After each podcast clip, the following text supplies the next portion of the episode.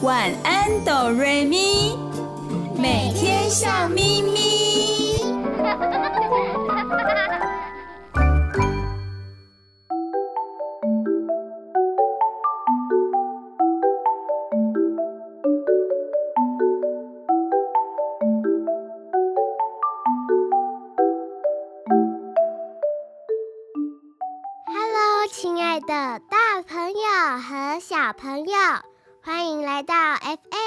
九九点五 New Radio 云端新广播电台。每个礼拜天晚上九点到十点的晚安哆瑞咪，我是小雪，我是小光。没错，我们播出的时间已经改到每个礼拜日晚上九点到十点喽。Hello，亲爱的大朋友、小朋友，你们好，我是小雨。刚刚小光和小雪已经为我们清楚地介绍节目播出的时间喽，真的好久不见了，不知道大朋友、小朋友最近好吗？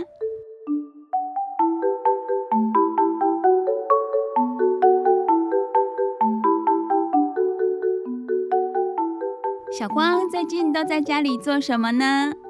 我每天都在家里做线上学习和做自己喜欢的事。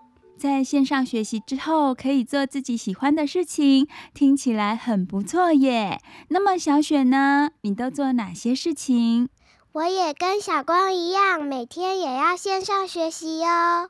小光和小雪待在家里都有好好的做线上学习。因为新冠肺炎疫情的关系啊，小朋友停止到学校上课已经三个礼拜了。小朋友待在家里，跟平常待在家里最大的不同呢，就是必须要自主学习。三个礼拜的时间了，小朋友自主学习有没有比较习惯了，比较上手了呢？有，小光说有哦。是已经比较会操作了，对不对？对呀。小光，你觉得线上学习跟到学校学习最大的不同在哪里呢？我觉得做线上学习需要有很大的自制力。收音机前的小朋友知道什么是自制力吗？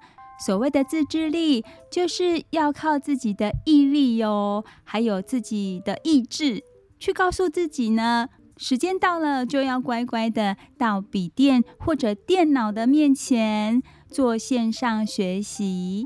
小朋友有没有这样的自制力呢？小光，你有吗？有啊，我很乖的，很棒哦。那么小雪，你有自制力吗？时间一到就会到电脑的前面自己学习吗？会啊，我都有按时做线上学习，还有写作业。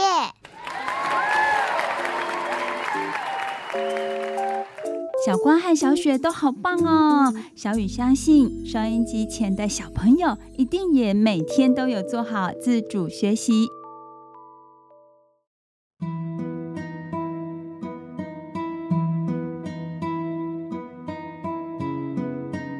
那么小雪呢？你觉得在家里线上学习跟到学校上课学习还有什么不同的地方吗？在家里就不能和好朋友见面了。对呀，每个小朋友都必须待在家里，没有办法到学校上课，当然也就没有办法跟小朋友见面，跟其他的好朋友见面。我好想念以前跟同学下课的时候一起玩，那时候好开心哦。真的哦，有很多小朋友都开始想念班上的同学了。线上学习除了电子书之外，其实老师也会跟大家视讯教学，有的时候呢也会见到同学哦。小雪有这样的经验吗？有啊，我们班的老师开了一个聊天室哦，可以看到其他同学在家里的样子，对不对？对啊，在画面上可以看到每一个同学的头，然后老师还开玩笑的说：“有没有穿裤子啊？”因为大家只有露出头，所以老师开玩笑的问所有的同学说：“你们有没有穿裤子啊？”我知道有的小朋友啊，在家里非常的轻松，家居生活嘛，就会只穿着小裤裤，没有穿外裤的状态，对不对？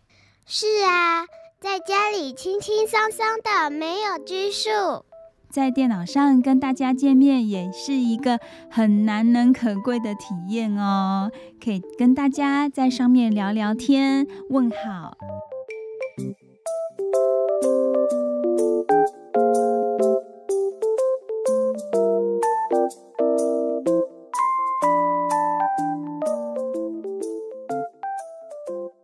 小光，你会想念班上的同学吗？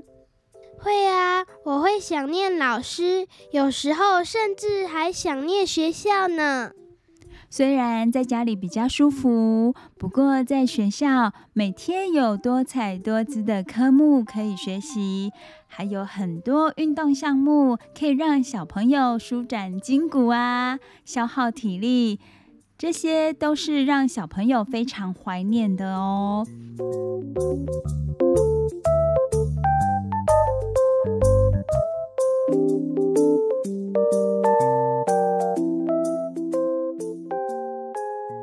台湾少年权益与福利促进联盟有做一份这样子的调查报告哦。什么样的调查报告呢？报告的名字叫做《儿少疫情中身心与生活适应调查报告》。调查发现了，受到停课的影响，学童负面的情绪有渐渐的攀升，使用三 C 产品的时间增加，运动变少了。还有部分的学童因为网络的问题无法顺利上课，其实孩子的身心都受到极大的挑战。小雨知道，许多家长在停课的这一段时间，情绪上都遇到了一些问题，例如沟通啦，或者是工作的压力。另外一方面，小朋友的身心也是受到蛮大的挑战，他们也是有情绪上的压力跟问题的。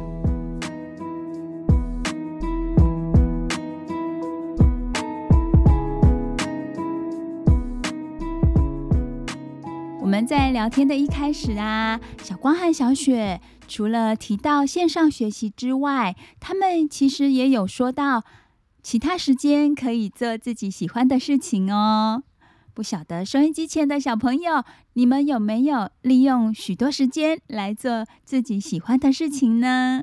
我知道小雪有，小光也有，对不对？小雪，你可以分享一下你做了哪些让你感到很快乐的事情？因为这一段时间呢，有下大雨，所以雨停之后，我会和哥哥到外面玩水哦。是到院子玩水吗？对，是到院子玩水。我们会用一个大大的桶子把水装起来，然后用杯子吹泡泡，感觉好有趣哦。听小雪的形容，小雨的脑中仿佛有那个画面哎哎，小雪，你跟哥哥呢是在下雨的时候用容器把雨水装起来，等雨停的时候再一起玩水，对不对？对啊，而且桶子里的水越积越多，看那个画面，看起来很有成就感哦。小雪，你知道吗？小雨小的时候啊，也很喜欢下雨天哦。我非常的喜欢玩水，就跟你一样呢。难怪你叫小雨，被你猜对喽。来，小光，你可以分享一下这一段时间你做了哪一些自己喜欢的事情呢？我做了很多自己喜欢的事情哦，像是玩积木、阅读和写作，还有桌游。说到桌游，小光是跟其他的邻居啊、好朋友一起玩吗？当然不是喽，这是不行的，不能群聚。我只是跟我的家人一起玩而已。对，小光刚刚有讲到重点哦。虽然我们待在家里，但是不可以到别人家里去串门子哦，只能跟自己的家人玩玩桌游、聊聊天、喝喝茶，这些都是我们跟家人欢聚的时光，要非常的珍惜哦。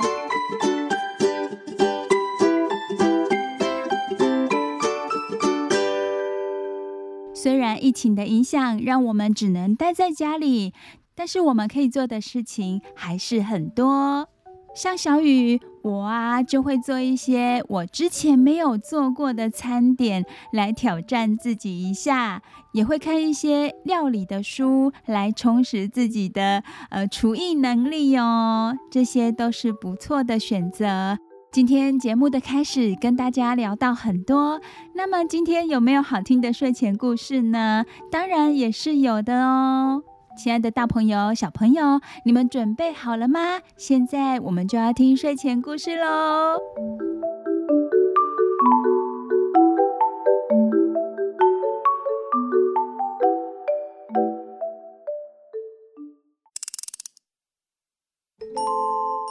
前小故事，大家来听故事喽！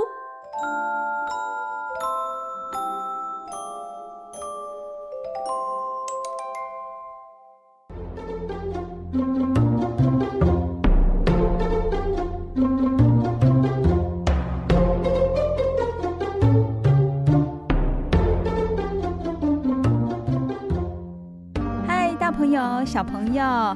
为你们说好听的绘本故事，是小雨感到非常有乐趣的一件事情。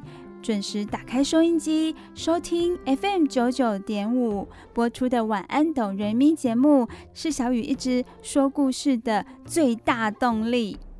那么，我们今天要说什么绘本故事呢？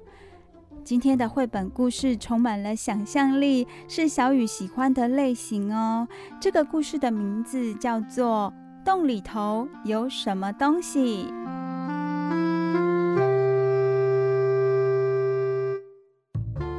有一个小男孩，他趴在草地上，看着草地上的一个黑洞，洞里面不晓得有什么东西。在他身旁是他的小宠物，一只狗狗。奇妙的是，在小男孩还有他的宠物小狗的后面，是一群大动物和小动物。诶，最大的是龙，还有一只怪物，蓝色头的怪物。还有什么小动物呢？有獾，有小兔子、小青蛙、刺猬。看起来还有鼹鼠跟狐狸，非常的热闹。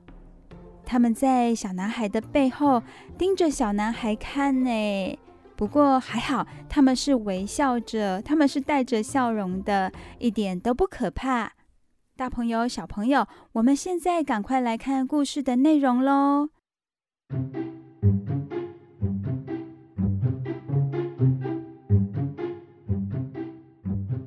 这个故事的主角呢，是以第一人称来说故事的，所以小雨现在就要假装是这本书的主角，一个小男孩。故事开始喽！院子里的樱桃树下有一个小小的洞。有一天，我把球丢了出去，却没有弹回来，然后我就发现了这个洞。小男孩在他们家的院子里发现了一个洞哦，本来是完全不知道的。是有一天，小男孩丢了他的球，诶，他突然发现球进了洞，却没有弹回来。那表示什么呢？大朋友、小朋友，球没有弹回来，是不是就表示这个洞有深度哦？所以球并没有弹回来。这是故事的开端。接下来，小男孩对这个洞非常的感兴趣。其实一开始，原因是他想找出他的球。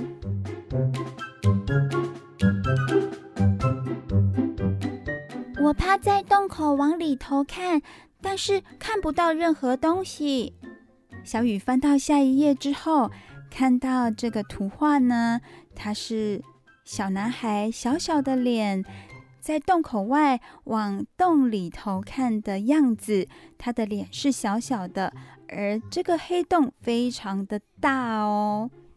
我坐了下来，安静的看了好久好久。我不晓得它是什么东西，但是我很确定，洞里头一定有什么东西。右边的这三幅小图画是小男孩和他的宠物小狗一起往洞里头看。他们在洞外等了很久，有时候往洞里头看，有时候坐着等。小男孩觉得洞里面一定有什么东西。这本书，这本绘本很用心哦。它在树的绘图方面也做了一些变化。我们刚刚看的第一页呢，树上面才刚发了绿色的嫩芽，但是到了第五页、第六页，树上面的叶子已经有了一些变化，长出了红色的叶子的树哦，很特别。我想要把球捡回来，但是我的手不够长，妈妈的手也不够长。爸爸说他一点都不想要这么做。小男孩很聪明哦，他做不到的事情，或者他觉得有点危险的事情，会请大人来帮忙。妈妈的手不够长，而爸爸呢，他觉得这个事情。有点危险，所以他一点也不想把手伸进洞里去。妈妈说，洞里一定是个入口，可以通往小老鼠的家。想象开始喽。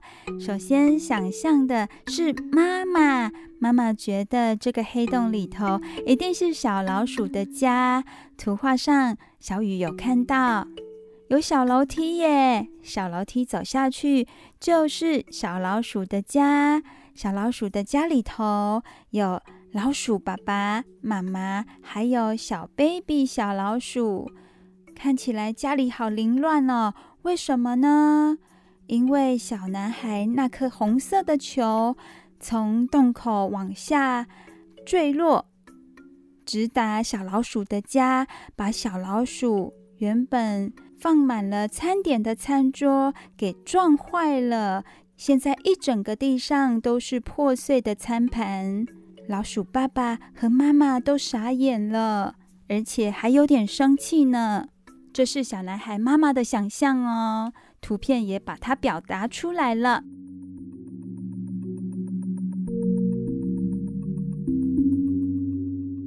接下来翻到下一页喽。爸爸希望我离洞口远一点。他觉得洞里有一大堆青蛙，他非常讨厌青蛙。哦，原来小男孩的爸爸是往比较不好的方面想。他觉得洞里头一定有很多很多的青蛙，他非常的讨厌青蛙，所以他也命令小男孩离洞口远一点。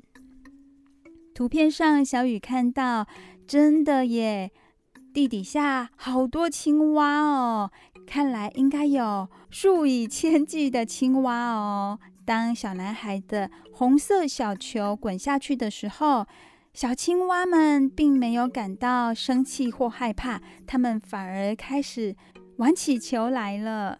地底下有许多青蛙，是爸爸的想象哦。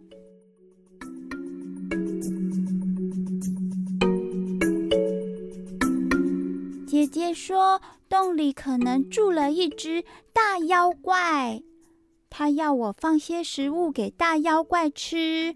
接下来是姐姐的想象了，姐姐觉得洞里应该有一只大妖怪，所以放什么东西进去都出不来，所有的东西包括食物还有物品都被大妖怪吃掉了。所以，如果真的要拿回球的话，倒不如放一些食物给大妖怪吃。也许大妖怪不喜欢球，就会把球丢出来还给小男孩。小男孩真的拿了一些早餐的麦片到洞口，结果没想到小男孩一离开，树上的鸟儿全飞下来吃在洞口小男孩放的那些麦片。小雨补充一下哦，刚刚小男孩听姐姐的话，在洞口放了一些食物，放了一些麦片。因为姐姐还有威胁他一句话哦，姐姐说什么呢？她说：“万一洞里的大妖怪饿了，会跑出来把你吃掉哦。”这也难怪了。小男孩听到姐姐这么一说，当然赶快把自己的早餐奉献给大妖怪呀。这一页，小雨有看到哦，小男孩的小红球呢，正被大妖怪用叉子插着，他还等着哦，等着洞外会不会再度丢下一些好吃的东西呢？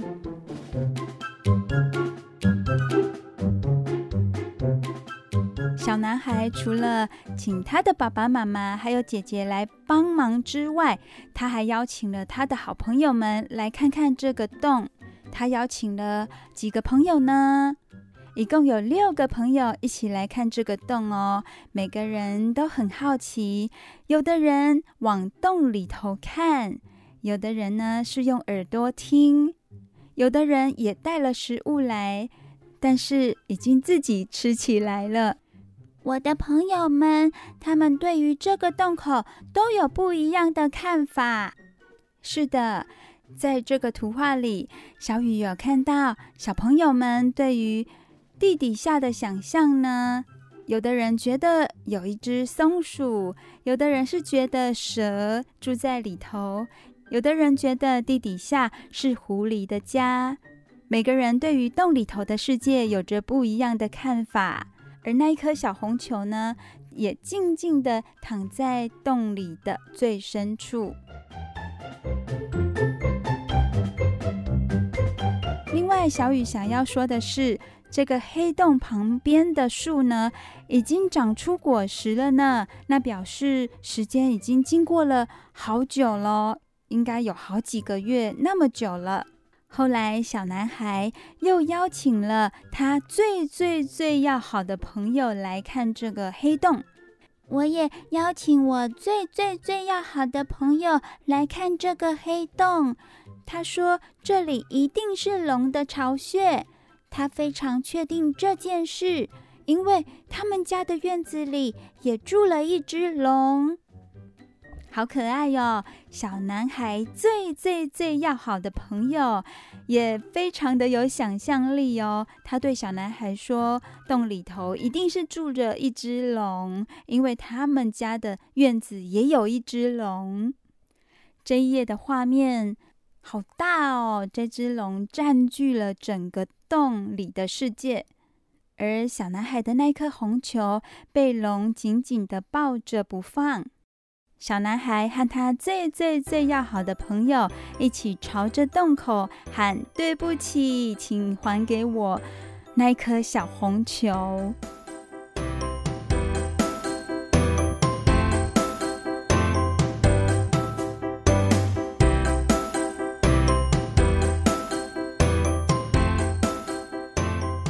亲爱的，大朋友、小朋友。小男孩的那一颗小红球有没有机会找到呢？洞里的世界到底是怎么样的一个状况？每个人都有不同的想象，那么实际上到底是怎么样呢？故事到这里，我们先听好听的歌曲，让耳朵休息一下，再回来我们晚安哆瑞咪睡前故事的单元。这里是 FM 九九点五。New Radio 云端新广播电台，我是小雨，我们听歌喽。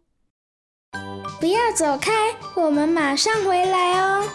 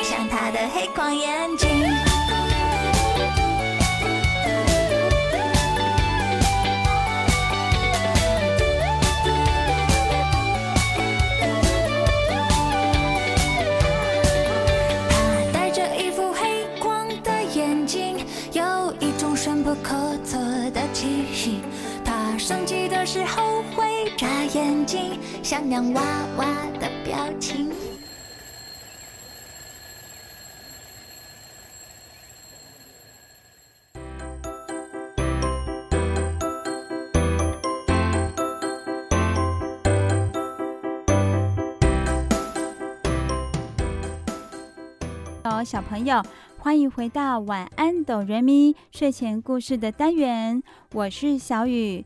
这里是 FM 九九点五 New Radio 云端新广播电台，小雨要继续为大家说今天的故事喽。故事的名字是《洞里头有什么东西》。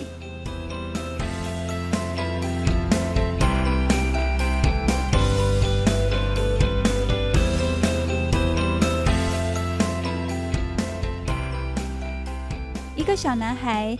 有一天，在家里的院子玩球，他像平常一样把球丢出去，可是这一次球并没有弹回来。他发现球进了一个黑洞，找不到那颗球，就表示那个黑洞很深很大喽。于是他找来爸爸妈妈、姐姐帮忙。大家对黑洞里的世界都有不一样的看法。后来，他也找来好几位朋友，以及他最最最要好的朋友来看。每个人都对洞里的世界有不一样的想象，非常的有趣哦。大朋友、小朋友，我们继续听接下来的故事喽。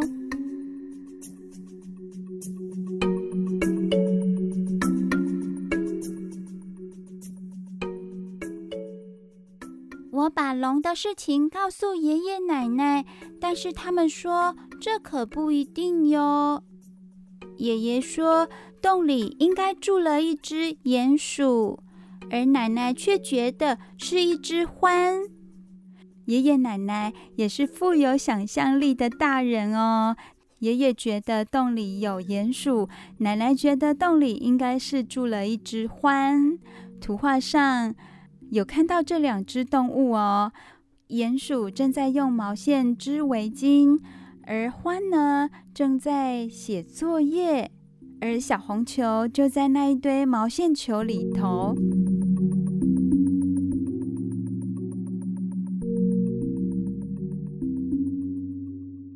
这是爷爷奶奶的想象。这个黑洞旁边的树也有了许多变化，它开始掉叶子了。我的狗很认真地看守着这个洞，我想它可能还梦见了洞里头的样子呢。哇，好可爱哦！狗狗不说话，但是小男孩觉得狗狗会一直守护着这个洞，表示狗狗对这个洞也有想象哦。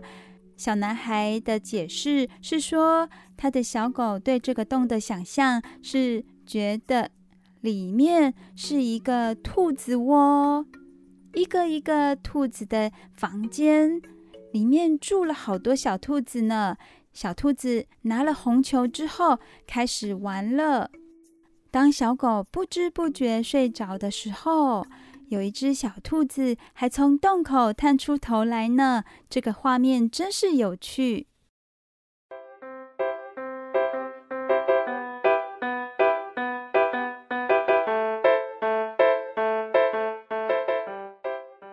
爱的大朋友、小朋友，你们有没有觉得好特别哦？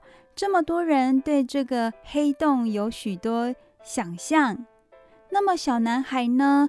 他怎么从来没有说过自己的想象呢？我很高兴有个东西选中了我家院子，而且住了下来。小雨翻到这一页，黑洞旁边的树呢？树上的叶子已经掉光了。而且小男孩穿上了毛衣，表示已经进入了秋冬的季节，天气已经开始变凉变冷了。画面上，小男孩带着小狗往房子的方向走去。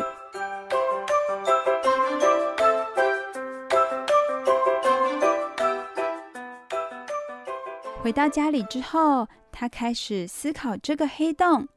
虽然我不确定它是什么东西，但是我会一直守候着，等待着。小男孩刷牙的时候也想着，要睡觉了，也在想这个黑洞。他不知道黑洞里有什么，不过他告诉我们，他会一直守候着，等待着。等待着什么呢？直到有一天，这个黑洞的世界被揭开来。他就知道里面到底是什么了。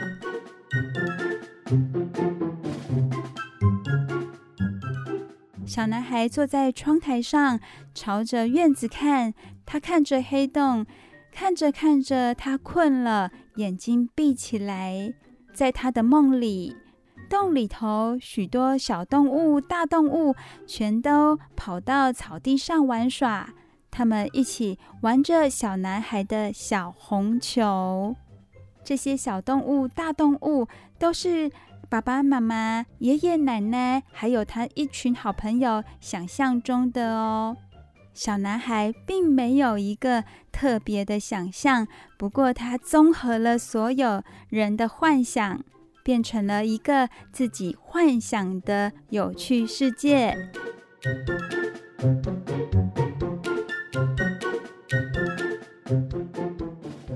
亲爱的大朋友、小朋友，洞里头有什么东西？这个绘本故事，小雨已经为你们说完喽。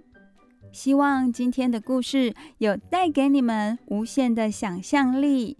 如果有一天你在院子里或者到户外踏青的时候，发现了一个洞，也许你会开始想象里面有什么东西。就像这本故事一样。不过，小雨想要提醒大家的是，如果地上有一个不小的洞，其实也要小心哦。有时候它有可能是危险性动物的洞穴，例如蛇啦这一类的危险动物。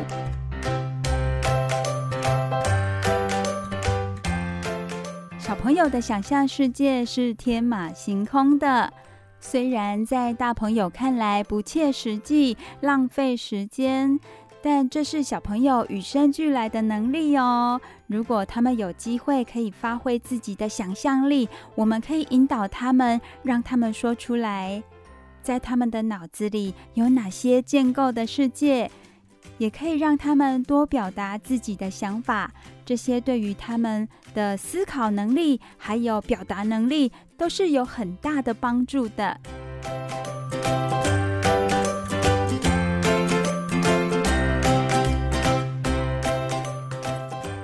故事听完喽，你收听的节目是晚安哆瑞咪，在 FM 九九点五 New Radio 云端新广播电台播出。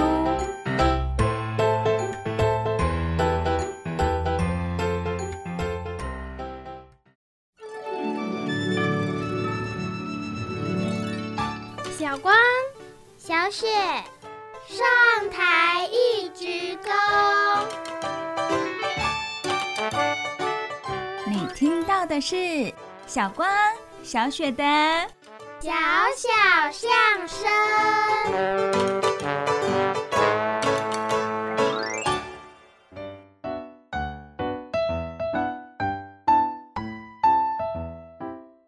我们先来个自我介绍。好，我是小雪，我是小光，今年十岁，我今年八岁，我读香蕉国小一年级，我读香蕉国小四年级。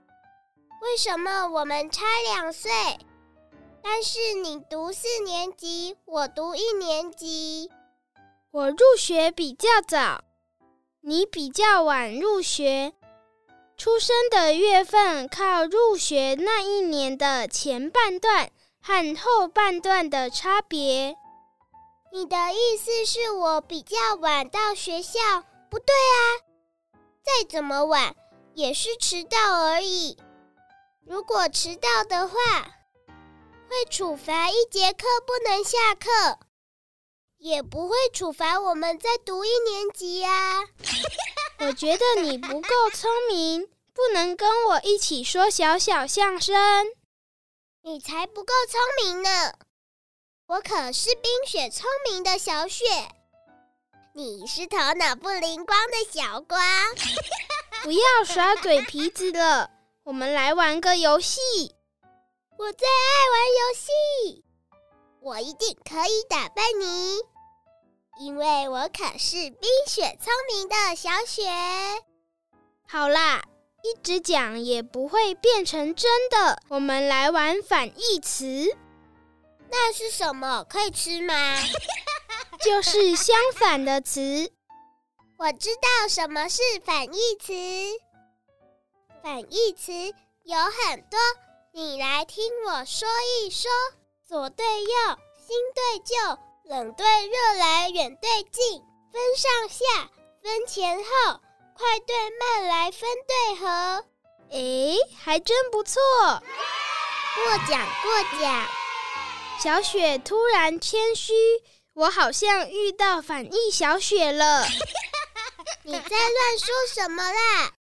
什么反义的我？反义词有什么难的？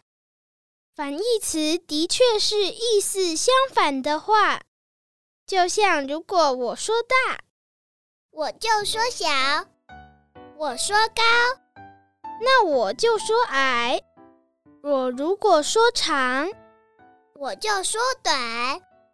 没什么困难的嘛，就这点难度，的确是不难。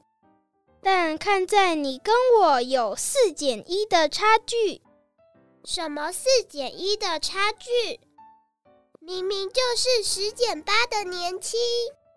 你这样形容不对，没有人称呼我们这年纪的小朋友用“年轻”这两个字。反正你考不倒我的。每次出题目考你也没意思。这样好了，我们来玩游戏。你刚刚就说要玩游戏，结果说了一大堆，还是没有玩游戏呀？这不就来了吗？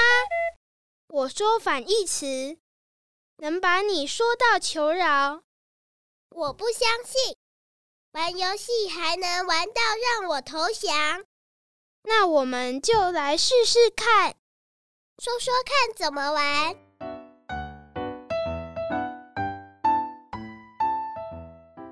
你当学生，我当老师。不要，我要当小雪老师。你当学生，是你自己要求要当老师的哦。老师说话，学生听，一定是你投降。反正你要记住，角色是你自己挑的。你是老师，我是学生。你先说一句话，我就把那句话的反义词说出来，就是唱反调的意思吗？好，小光，你输定了。我妈妈都说我是唱反调高手。现在开始，我就是老师。现在开始，我就是学生了。我出题啦，我答题啦。听，说，今天天气很好。今天天气很糟。到处阳光明媚，到处乌云密布。再来，年轻人，老年人，站着，躺下。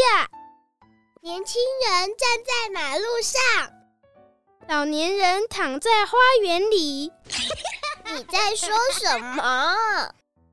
反义词啊！年轻人站在马路上吃猪脚饭。老年人躺在花园里吃狮子头，你输了。猪脚饭跟狮子头不是反义词，应该是万峦了乌安峦才是。万峦跟猪脚又不是反义词，是相关语词。你知道我们屏东的万峦这个地名怎么来的吗？应该是猪脚好吃，所以才叫万峦吧？你这是把先有鸡还是先有蛋的顺序搞混啦？那到底是鸡生蛋还是蛋生鸡呀？那个我们改天再拍一部影片跟大家说明。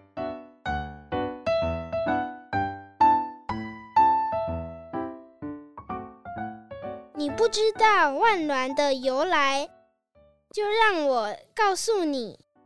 三百年前，在清朝的时候，一些被派来台湾平定叛乱的士兵，有一些在战争结束之后呢，沿着东港溪而上，定居在二沟水地。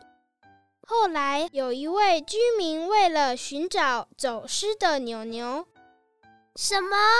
牛也会走失？不是那个走失，是走丢了的走失。你不要打断我啦！我现在在小光讲古，你在打断我的话，你永远到不了万峦。好啦好啦，我乖乖听。你快讲！因为牛牛丢了，他在寻找的途中发现了水源丰富、土地肥沃的万峦。我知道，所以他就养了很多猪猪，然后就做出好吃的猪脚。才不是嘞！因为这个地区在太武山旁边，从这里可以眺望许多连续不断的小山峰，所以叫万峦。好，好，好，你聪明。考试差点考一百分。哦，马上回到游戏。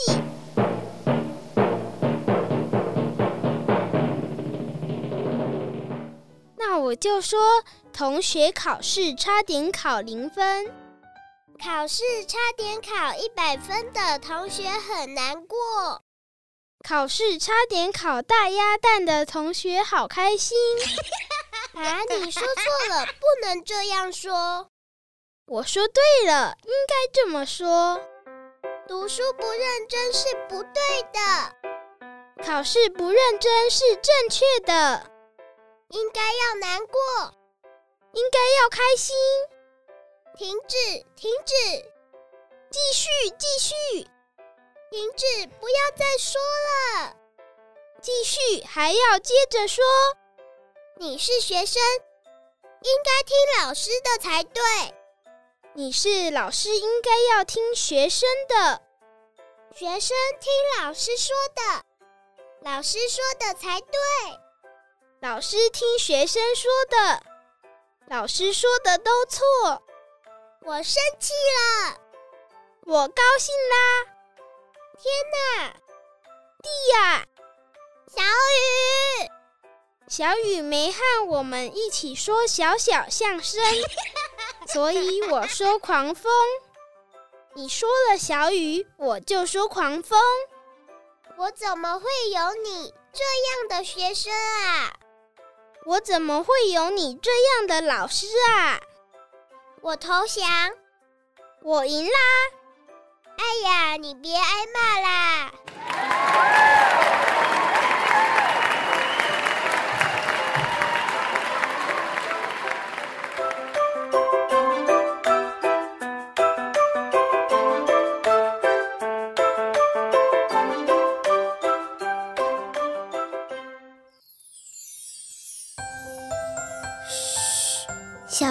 的谈心时间。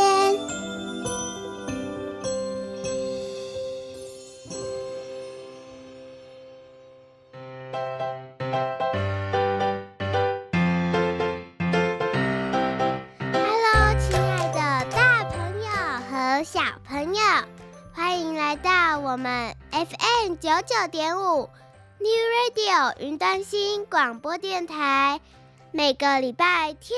晚上九点到十点的晚安哆瑞咪，现在是我们的谈心时间。我是小雪，我是小光。小雪，你还记得吗？前几天我们一起组装积木，我们做的是魔法棒，我做的是小光魔法棒。有啊有啊，我记得我做的是小雪魔法棒哦。我的魔法棒有雪的能力，我可以把自己不喜欢的东西给冰冻。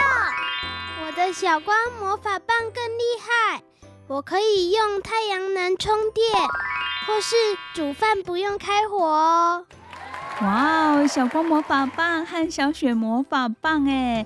哇，小光、小雪，你们各自用积木做了魔法棒，而且听起来他们的能力、他们的功能都非常的厉害耶。那我是不是也要来做一根小雨魔法棒呢？那我要好好的想一想，小雨魔法棒有什么样的功能哦？天啊，雨会不会下不停啊？没关系啦，这样我们就有水可以用了。不怕停水了，是不是？没错，好有趣哦！听小光和小雪的聊天，真的让小雨的心情都好了起来呢。其实小雨也是一个很开心的人啦，有很多事情也愿意跟收音机前的小朋友来分享哦。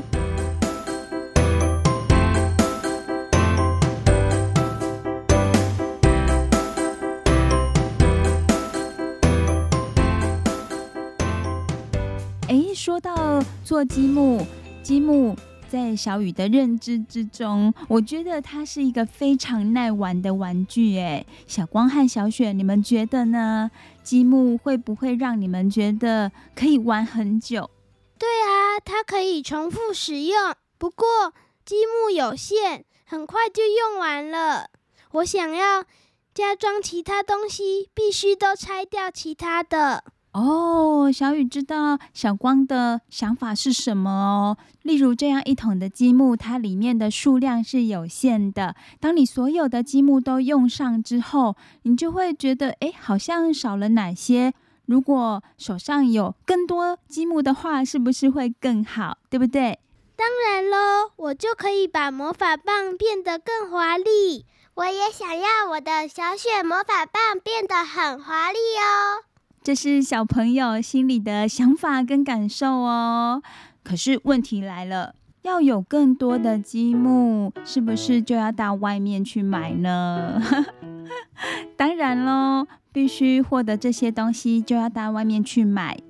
然后还有一个很重要的问题哦，当小朋友充满了热情跟专注在他自己的创作的时候啊，大朋友有没有发现，他们一直想要把这个创作做好，就要花很多时间跟精神。可是啊，小朋友的耐心跟耐力还是有限的。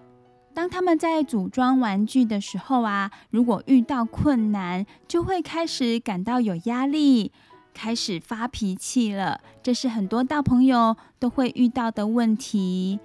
那么这个时候，小朋友的心里在想什么呢？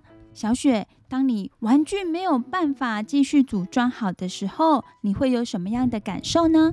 我会觉得很气自己。小光呢？你有什么样的感受？我会很想要赶快把它做好。那么，如果已经到了吃饭时间或者要上床睡觉的时间，你还是没有办法把你的创作啊，你这个玩具组装好的话，你会怎么办？我就不想吃饭，也不想睡觉了。小雪也是这样吗？会哟，我也会这样。诶，可是你们想想看哦，如果错过了。吃饭的时间，还有上床睡觉的时间，你们的身体呀就会感到很疲累，然后肚子会感到很饥饿哦。小雨的建议呀，就是这个时候不妨停下你手上的工作，先放下来。去好好的吃顿饭，好好的睡觉，起床之后有更好的精神，再来继续创作哦。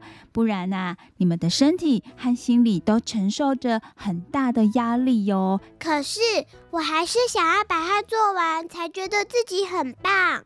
对啊，如果没有做完，感觉很奇怪呢。没错，大朋友听到的都是小朋友心里的感觉跟想法哦，他们会觉得。诶，东西没做完，好像少了那么一点点满足的感觉，还有成就感。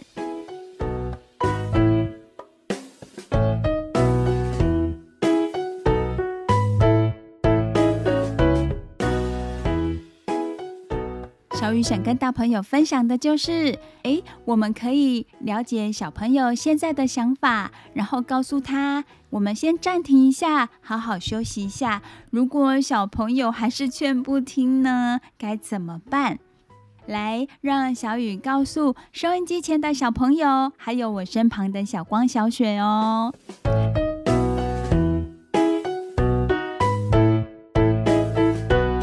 满热情是非常棒的事情，集中精神、专注的做事情也很棒。但是啊，如果完全都不睡觉，熬夜做完手边的事情，真的好吗？其实这个时候啊，你已经很想睡觉，已经很累了，会让你更加的烦躁。当然，你手上的工作就一直没办法把它做好哦。我们的心里头想着要赶快完成，压力就会越来越大，当然更做不好喽。压力持续累积之后，最后就会爆发出来，小朋友就会开始有一些脾气出来了。小朋友，当你觉得很辛苦或遇到无法突破的困难的时候啊，就休息一下，放过自己一下。让自己睡饱一点，吃饱一点，可能去跟家里的宠物玩一下啦。等到你的能量再次充足，再次充电完成，再继续去达成目标，就更容易喽。好啊，我会试试看。小光下次会试试看哦。那么小雪呢？我也会哦。小雨希望你们的小光魔法棒和小雪魔法棒会越做越华丽，越来越多功能哦。小雨很期待哦。如果你们有时间有空的话，也帮小雨做一个小雨魔法棒好吗？而且我的要比小光魔法棒和小雪魔法棒还要更华丽、更厉害。好的，没问题。等我，等我，等我做给你。